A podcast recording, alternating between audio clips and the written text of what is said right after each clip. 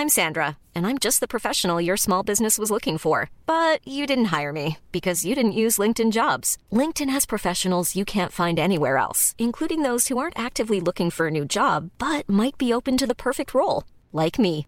In a given month, over 70% of LinkedIn users don't visit other leading job sites. So if you're not looking on LinkedIn, you'll miss out on great candidates like Sandra. Start hiring professionals like a professional. Post your free job on linkedin.com/people today. Bonjour à toutes et à tous et bienvenue dans ce Morning Mood du vendredi 19 novembre, il est 6h du matin. Alors c'est un peu tendu sur les cryptos et en même temps ça se dégrade pas tant que ça, je reviendrai juste après. Concernant les marchés traditionnels, j'ai pris ce qu'il y avait à prendre. Euh, hier donc euh, j'ai travaillé avec vous le Dow Jones, hein, comme euh, expliqué depuis la semaine dernière, depuis les breakouts baissiers daily sur les indices les plus faibles, en l'occurrence l'indice les plus faible c'est l'indice Dow Jones. Euh, vous remarquerez d'ailleurs que cette nuit on a eu des énormes mèches, alors depuis hier soir d'ailleurs, hein, depuis hier 4-5 heures, mais on a eu des énormes mèches baissières, ce qui montre que les acheteurs sont encore bien là, que les marchés sont pas prêts de lâcher et qu'il y a vraiment du soutien de, du flux en place, du flux acheteur, de l'opportuniste, j'ai envie de dire même de l'opportuniste acheteur euh, sur des gros niveaux daily. Alors, donc j'ai continué à travailler le, Dow Jones, je voulais partager sur IVT, euh, ce qui nous a permis justement de prendre donc revente en début de semaine. euh, J'avais pris un stop de 100 points. Deuxième partie de semaine, ben, on redéclenche mon plan de vente sur Breakout baissier daily. C'était exactement au même niveau que la veille. Donc c'était sur les 30, 36 050. 36 050, premier objectif 35 910. Deuxième objectif 35 802 points. L'objectif a été atteint. Donc ce qui nous donne grosso modo 250 points sur ce premier trade, sachant qu'entre temps, qu'est-ce que je me suis permis? Et bien tout simplement de renforcer cette position vendeuse parce que le flux était baissier, parce que j'avais des indications baissières et parce que mon plan s'est déclenché. Donc du coup ça a donné quoi? Une deuxième position, un deuxième renfort sous les 35 900 points avec objectif 35 802 points. Donc ça a donné à peu près 90 points sur cette deuxième position. Ce qui est, alors c'est très bien du coup, ça fait plaisir puisque ça montre aussi que le fait d'avoir deux cartouches non sont barillet, c'est toujours très important pour réactiver les plans qui ne sont pas forcément déclenchés, qui ne sont pas forcément euh, positifs, qui ne sont pas forcément euh, gagnants au premier coup, mais faut toujours se laisser une deuxième deuxième porte d'entrée. Euh, la preuve, en est. Euh, la deuxième chose à retenir aussi, c'est que voilà, euh, en début de semaine, bah, ça n'a pas fonctionné, j'ai pris mes 100 points de perte, je suis passé à autre chose. J'ai attendu qu'on revienne sous cette résistance des 37 36 200. On est revenu sous cette zone des 36 200. Du coup, le matin, qu'est-ce que j'ai fait tilt? J'ai fait Ah, bah tiens, on, en- on- on est toujours dans, sur l'indice le plus faible. J'aurais pu avoir tort. hein. J'aurais pu me dire Bah, bah non, attends, t'es, sur le Dow Jones, c'est pas forcément le plus faible. Au contraire, c'est plus fort ou c'est pas, en tout cas, l'un des plus faibles. Du coup, je vais sur un indice, etc. Mais en fait, le, marché m'a montré, m'a donné des indications qui devaient m'inciter à me dire non, tu as raison, effectivement, c'est l'indice le plus faible. Alors, il a peut-être pas, il a peut-être rien donné la première fois, mais la deuxième fois, peut-être qu'il va redonner. Donc, faut jamais lâcher. D'autant plus, alors faut jamais lâcher, pas forcément si, si ça fonctionne pas, mais faut jamais lâcher dans le sens où s'il y a vraiment des choses qui euh, se déclenchent dans votre plan initial, faut vraiment y aller. Voilà, donc euh, la deuxième chose à retenir aussi, c'est vraiment très importante, c'est encore une fois, c'est quand ça se déclenche, faut y aller, faut y aller à fond jusqu'au bout. Voilà, donc 35 802 points, c'était la sortie. On est déjà à 36 000, vous vous rendez compte, on a déjà pris alors plus de 400 points, 400 points, parce qu'en fait on est redescendu sur les 35 700, mais voyez que on est repassé sous les 35 700, on a accéléré, accéléré, bah c'est pas grave. Mon plan, c'était faire de l'intra-swing.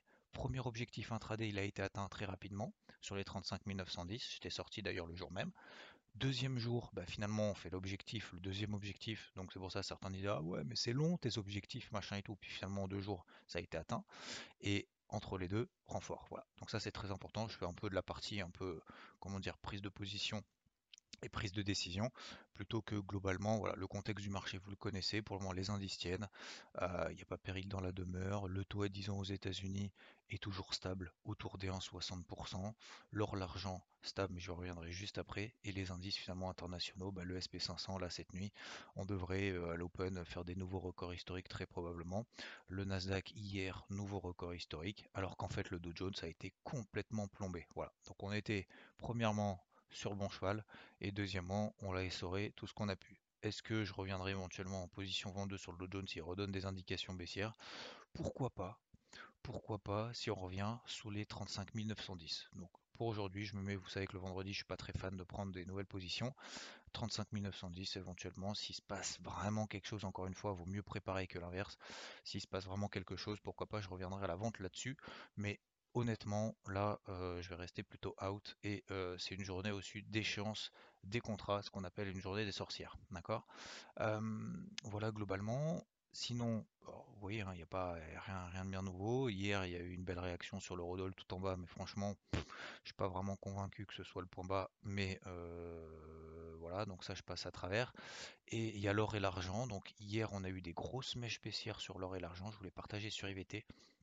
Donc j'ai deux euh, deux entrées potentielles sur l'or et sur l'argent qui tiennent très bien malgré le fait qu'ils ne montent plus.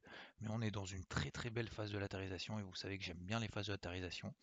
Donc sur l'argent, ça fait quand même quelques jours, quasiment une semaine maintenant qu'il bouge quasiment plus. Si on devait repasser sous la bougie, ça sera mon niveau de repère. Sous la bougie d'hier, 14h, 14-15h là.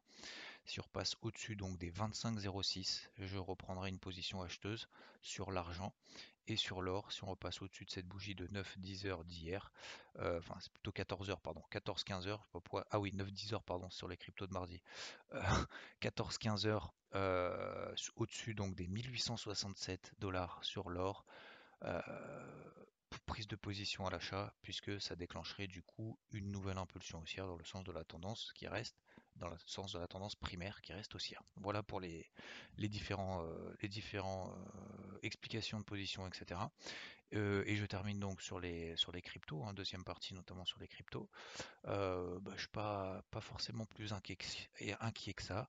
On a des gros niveaux daily qui sont testés de partout.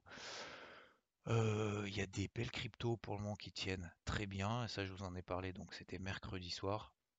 Que ça soit Mana, que ce soit Sand, Sandbox, qui tiennent très très bien, qu'on fait d'ailleurs des nouveaux records historiques. Euh, il y en a d'autres, il y a Gala par exemple qui se tient très très bien, et il y a d'autres cryptos donc qui sont revenus sur des niveaux daily, des niveaux daily très importants. Je vous en donne quelques-unes pour aujourd'hui. il y a Chili's CHZ qui est revenu sur les 41 centimes, qui était un précédent niveau de résistance. Donc FTM, ça on en a parlé sur les 1,90, 1,95 dollars. On y est, on est en train de la travailler.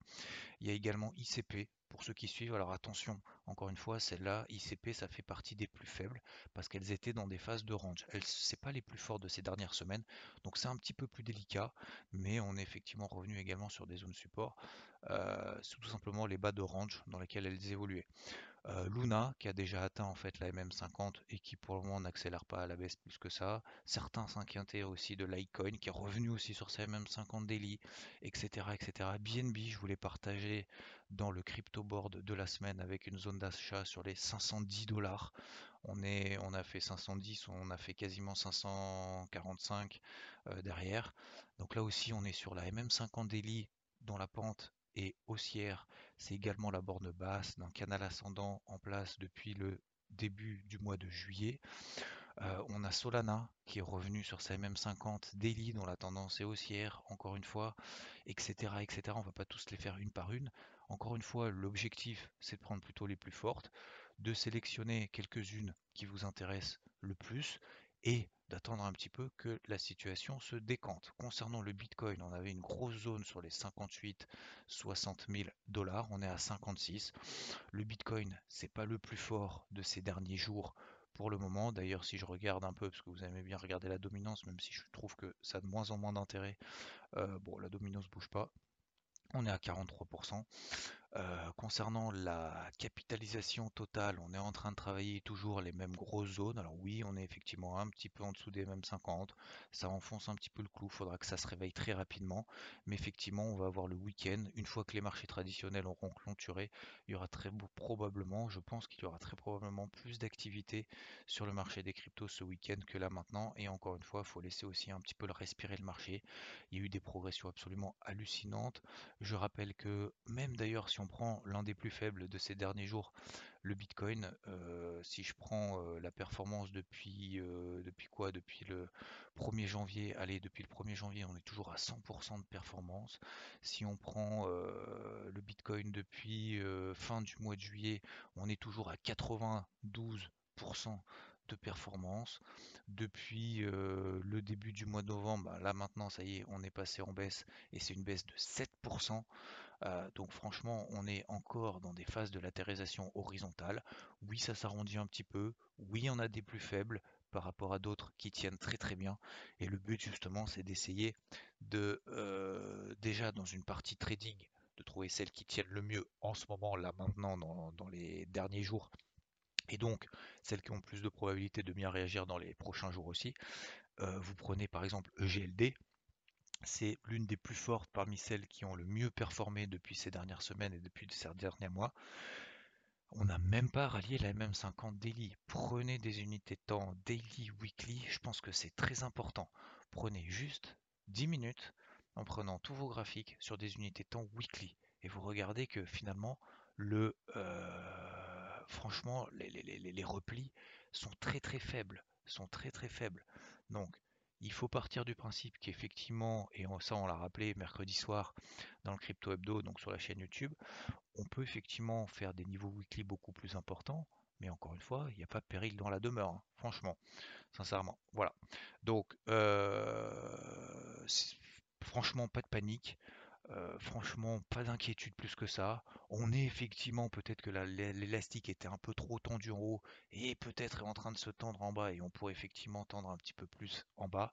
Mais on est très très loin des euh, gros cracks, des gros, euh, des gros mouvements baissiers qu'on a connus sur certaines cryptos au mois de mai.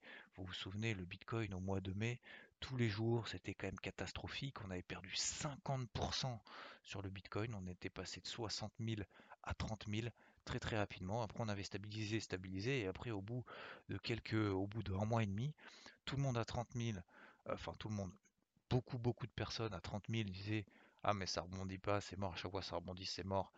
30 000, bah, on verra 20 000 pour payer, alors qu'en fait derrière on est passé de 30 000 à 70 000 quoi. Donc euh, je dis pas que ça va se reproduire de la même manière ou quoi que ce soit, mais déjà, premièrement, il n'y a pas que le Bitcoin. Deuxièmement, je pense qu'il faut effectivement avoir un petit peu de recul sur des unités de temps longues, que le mouvement qu'on est en train de connaître là, c'est franchement pas dramatique. Euh, et trois, ça dépend aussi si vous croyez au crypto ou pas. Si vous y croyez pas et que vous êtes un peu ouais non mais moi je pensais que c'était juste pour gagner de l'argent et me dégager, je suis pas sûr que ce soit la bonne solution. Et encore une fois, sur des unités de temps longues, on n'a vraiment pas bougé. Euh, plus que ça, on est simplement dans des phases de repli, dans des tendances haussières, sur des niveaux daily. Voilà. Alors il y en a certaines, encore une fois, qui réagissent plus que d'autres. Je prends l'exemple de Cardano qui ne fait pas partie des plus fortes.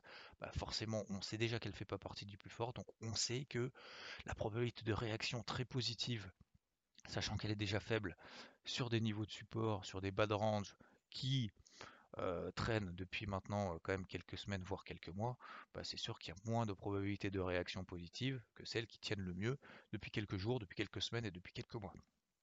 Et qui sont donc déjà en tendance haussière. Voilà, messieurs, dames, je vous souhaite une bonne journée et je vous dis à plus. Ciao.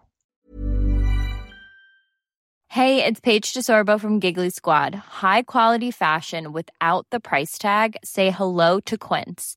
I'm snagging high-end essentials like cozy cashmere sweaters, sleek leather jackets, fine jewelry, and so much more. With Quince being 50 to 80% less than similar brands. And they partner with factories that prioritize safe, ethical, and responsible manufacturing. I love that. Luxury quality within reach. Go to quince.com slash style to get free shipping and 365-day returns on your next order. quince.com slash style.